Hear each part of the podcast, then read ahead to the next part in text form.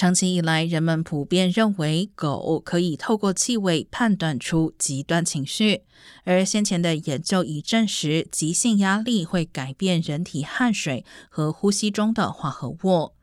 贝尔法斯特女王大学的科学家因此收集了志愿者在面对压力前后的呼吸以及汗水样本，让四只狗嗅闻气味。